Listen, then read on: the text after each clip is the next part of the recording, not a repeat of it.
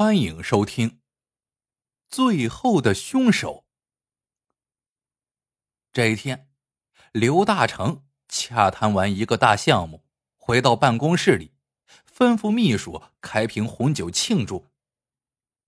他刚在老板椅上坐下来，电话铃响了。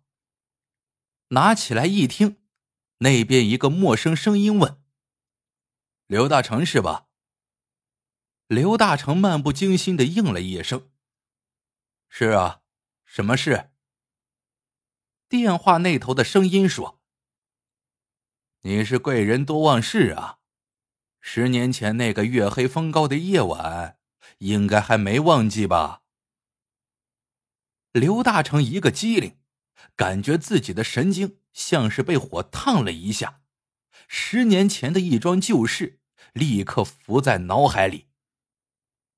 别看刘大成现在已经是个响当当的民营企业家，手里资产有上千万，可他十年前还是个普通的打工者。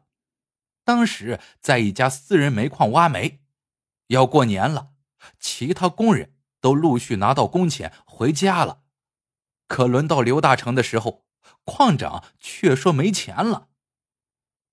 刘大成听伙夫老秦说。矿上每年总是有人拿不到钱的，刘大成气得不行。那晚在老秦那儿喝了一肚子闷酒，出来便径直去找矿长黑头。黑头开了门，见是刘大成，没好气的嚷道：“没钱，没钱！”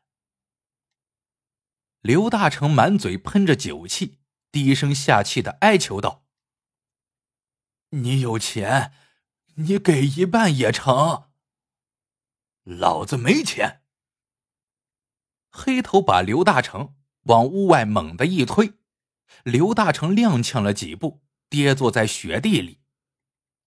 他只觉得酒劲儿上冲，从雪地里拾起一根树棒，爬起来吼了一声：“我揍你个王八蛋！”朝着黑头就当头一棒敲过去。树棒在黑头脑袋上敲个正中，黑头身子一晃，然后像截树桩似的轰然倒地。刘大成的酒意一下子全醒了，傻愣愣的看着黑头在地上挣扎两下不动弹了。这时，隔壁传来老秦的咳嗽声和开门声，刘大成猛地反应过来。不好，出人命了！他哆嗦着从黑头的兜里掏了叠钱，慌忙逃跑了。又惊又怕的刘大成本以为警察很快会找到自己，拉自己去吃枪子儿，没想到东躲西藏的过了半把月，也没有见有人追查自己。这一天，他从一张包卤菜的旧报纸上。看到了黑头被杀的消息。报纸上说，西郊某矿矿长黑头被杀死。由于现场没有目击者，也没有留下什么线索，给案子的侦破带来很大的难度。刘大成惊喜万分。这么说，老秦并没有去报案，警察也没有怀疑自己是杀人凶手。他于是。从用黑头身上拿走的钱做起了生意，一步步的发达了起来。两年前，大成公司正式挂牌了。沉浸在成功喜悦中的刘大成也忘记了那桩血案，成天不是签约就是谈判，然后灯红酒绿的享受，要多得意有多得意。可眼下这个电话又把旧事勾了出来。仿佛兜头给刘大成浇下一桶冷水。怎么，不会是想不起来了吧？大概是因为刘大成好一阵没说话，电话那边低沉含混的声音提示说：“钱多了，还是应该做点善事。南郊区马沟小学的一百多个孩子。”现在正在破庙里上课读书呢。那个陌生人说完，还没等刘大成回过神来，就挂了电话。刘大成颤抖着手，听着里面嘟嘟的忙音，细密的汗珠立刻爬满了额头。端着红酒的女秘书走进来，被他那样子吓了一跳，忙问：“老总，怎么了？”刘大成摆摆手，搁下电话，抱着脑袋闷坐着想了想，说道：“安排车子，我要去南郊区。”三个月后，由大成公司捐资的马沟小学正式竣工了。就在学校竣工的第二天，刘大成又接到了那个神秘的电话。电话里的人依然用低沉含混的声音说：“十年前你讨钱是为了回家过年吧？时间真快呀，又快过年了。”北郊一百多个孤寡老人住的养老院又破又烂，你有能力，为什么不让他们过个好年呢？刘大成愤怒了，他冲电话里喊道：“老秦，我知道你是老秦，别给我装神弄鬼的，我知道是你。”电话那头却咔的挂了。秘书惊诧的看着刘大成，刘大成无可奈何的叹息一声，说道：“你们马上去北郊看看那个养老院，马上规划修建。”养老院终于翻修一新，可没过几天，陌生电话又打来了，还是一个低沉含混的声音：“刘大成。”十年了，就这样，整整三年多，这个电话像魔鬼一样缠着刘大成。在这个神秘电话的指引下，刘大成修建了十多所小学和敬老院，还出钱救助贫困学生、重病老人、陷入绝境的家庭。总之，只要那个神秘的电话一来。刘大成就要做一件善事，他不敢有丝毫违背的意思，只能坚决的执行。刘大成的善举引起了媒体的注意，报纸、电视对刘大成的事迹纷纷进行报道，把刘大成称作是慈善企业家、爱心老板，市长亲自为他颁奖，人们把他当做学习的榜样。刘大成的生意越做越大，企业知名度越来越高，资产翻了一番。可刘大成整天战战兢兢，知道有那么一只大手可以轻而易举的将自己的财富和荣耀一下撸走，甚至连小命也不会给他留下。他不止一次梦见一长溜警车闪烁着警灯。向大成公司包围过来。终于，刘大成的耐心到了极限，他要摆脱那个神秘的电话。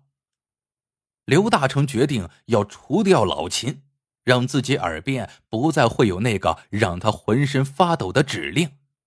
他要将恐惧连根拔掉。刘大成以五十万元的酬金雇了一个杀手，要他找到老秦。并且干掉他。半个月后，杀手回来了，他带回的是一个让刘大成感觉到更加可怕的消息：老秦在两年前就得癌症死了。死了？那打电话的又会是谁呢？除了老秦，还有谁是目击者呢？还有谁知道他是凶手呢？就在刘大成苦思冥想的时候，那个神秘的电话又来了。还是一个低沉含混的声音：“刘大成，你还记得那个晚上吗？你是谁？你究竟要怎么样？”刘大成先是歇斯底里的喊叫，随后变成了哀求。你要多少钱才可以罢休？如果你愿意，我可以把我的资产分一半给你，求你放过我吧。”那个声音打断了刘大成的话。人民医院住着一个小男孩，他患的是肾衰竭，只需要三十万手术费就可以获得新的生命。说完，挂了电话。刘大成呆若木鸡的枯坐在椅子上，整整一个通宵没有合眼，因为他不敢闭上眼睛，一闭上眼睛。就仿佛看见警察拎着哐啷哐啷的手铐向他走来，然后一个法官在宣读判决书，最后他被押上刑场。一声枪响，他拥有的金钱与地位都和他的魂魄一起烟消云散了。第二天，刘大成给人民医院的那个孩子送去了三十万手术费。过了一段时间之后，那个神秘的电话再次响起。刘大成，这次还没等对方把话说完，刘大成就开口了：“我知道，东郊山上的老百姓喝水很困难，我已经把材料准备齐全了，明天就安排人去修水池，将水引上去。”东郊山上老百姓缺水吃的消息，是他前两天看报纸看见的。他知道那个神秘的电话早晚会指引他这么做的，干脆先把好事做了。听见刘大成这么说，对方迟疑了一下，啪的挂断了电话。话筒里嘟嘟的忙音让刘大成感觉到既愤怒又无可奈何。不能这么坐以待毙了。既然杀手靠不住，刘大成决定亲自动手，就算是掘地三尺，也要将那人给挖出来。不管是老秦还是老秦的鬼魂。刘大成找到了老秦住的村子，老秦的坟墓上已经是野草丛生。他问村里人，村里人说老秦早得癌症死了。说的人。还悲叹老秦因为没有钱治病，是被活活疼死的。站在乱坟岗上，刘大成迷茫了。老秦是他杀人的唯一目击者，但是他却早就死了。那么，这些神秘的电话是谁打的呢？打电话的人又躲在什么地方呢？那个电话。却再没有响起，但是刘大成却依然惶惶不可终日。他总感觉那个神秘的电话会在某一刻响起，唯一能够让那个电话不响的办法，就是自己不断的捐资，修这里建那里。对于那些需要帮助的人，刘大成已经非常敏感了，他总是在第一时间出钱出力。这一天早晨。刘大成从报纸上看见了一个惊人的消息，消息说，多年以前发生在西郊的杀人案成功破获，杀死黑头的凶手已经自首，他是一个中年汉子，名叫曹三。曹三，曹三是凶手，那自己呢？刘大成将报纸看了十几遍。还是不相信这是真的。晚上，刘大成又在电视上看到了同样的消息。明明是自己杀死了黑头，凶手怎么变成了曹三呢？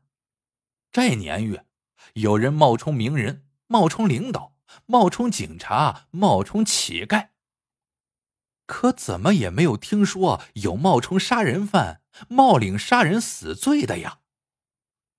一个晚上，刘大成都没有睡着觉。他将自己当时杀死黑头的场景在脑子里放电影一般过了一遍，确信那个黑头的确是死在自己的树棒底下。刘大成决定去看看那个叫曹三的。刘大成费了九牛二虎之力，终于见到了那个曹三。曹三满脸病容，警察告诉刘大成，曹三已经是癌症晚期了。癌症晚期，刘大成心头一惊，好像悟到了什么，他请求私下和曹三谈谈。警察犹豫了一下，答应了。见了刘大成，曹三笑了，说道：“我没想到你会来。”刘大成迫不及待的问：“你是那个神秘电话的主人？”不止我一个人。曹三的回答让刘大成目瞪口呆。我住进医院的时候，遇到了另外一个病友，他也是癌症晚期。他在弥留之际，拜托了我一件事情，就是压低嗓门给你打电话。刘大成问：“那个病友是老秦吗？”曹三摇摇头：“不是老秦，他姓王。在老王之前是老李，老李之前才是老秦。”曹三的一番叙说，终于让刘大成知道了事情的缘由。在那个癌症病房里，老秦。老李、老王和曹三这些病友将他刘大成杀人的事情作为一个秘密，像接力棒似的传送着，同时传送的还有那个神秘的电话。老秦说：“那矿长黑头先前做多了恶事，死也是罪有应得，所以就没打算告发你，直到八年后。”从报纸上看到你的相片和发迹史，暗中观察了你好久，发现你已经被金钱埋没了良心，为富却不仁，就想着要惩戒惩戒你，所以才出了这一招。刘大成叹息一声，说道：“送人玫瑰，手有余香。”看着我修的那些桥和路，建的房和楼，看着那些我帮过的人活得那么快活，我也算是明白了人生在世的道理。但是我不明白，你为什么要冒认这个杀人死罪呢？我知道，用这种方法敲诈你是违法的，所以。不想让这个神秘的电话继续下去了。这案子没有结一天，你就会被闹心一天。我这般做，为的是让你抛弃过去的包袱，今后做一个轻松的人。曹三笑着说：“我已经病到晚期了，选择这种方式，也算是解脱了。”刘大成不知道自己是怎么离开的监狱，怎么回的家。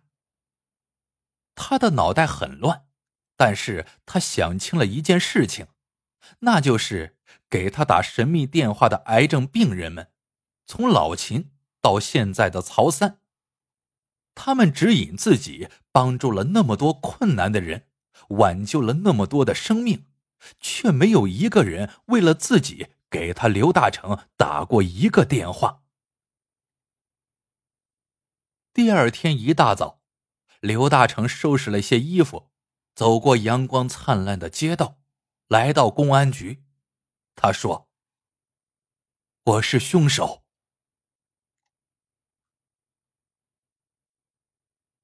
好了，这个故事到这里就结束了。喜欢的朋友们。记得点赞、评论、收藏，感谢您的收听，我们下个故事见。